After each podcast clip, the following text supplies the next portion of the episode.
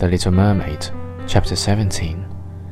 Now that the little mermaid knew where the prince lived, she spent many an evening and many a night on the water near the palace. She would swim much nearer the shore than any of the others had ventured, and once she went up the narrow channel under the marble balcony, which threw a bold shadow on the water. Here she sat and watched the young prince who thought himself alone in the bright moonlight. She often saw him evenings, sailing in a beautiful boat on which music sounded and flags waved.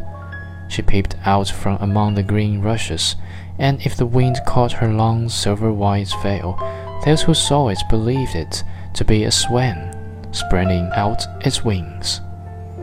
Many a night, too, when the fishermen set their nets by the light of their torches, she heard them relate many good things about the young prince, and this made her glad that she had saved his life when he was tossed about half dead on the waves.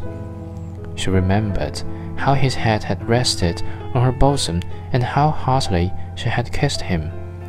But he knew nothing of all this and could not even dream of her.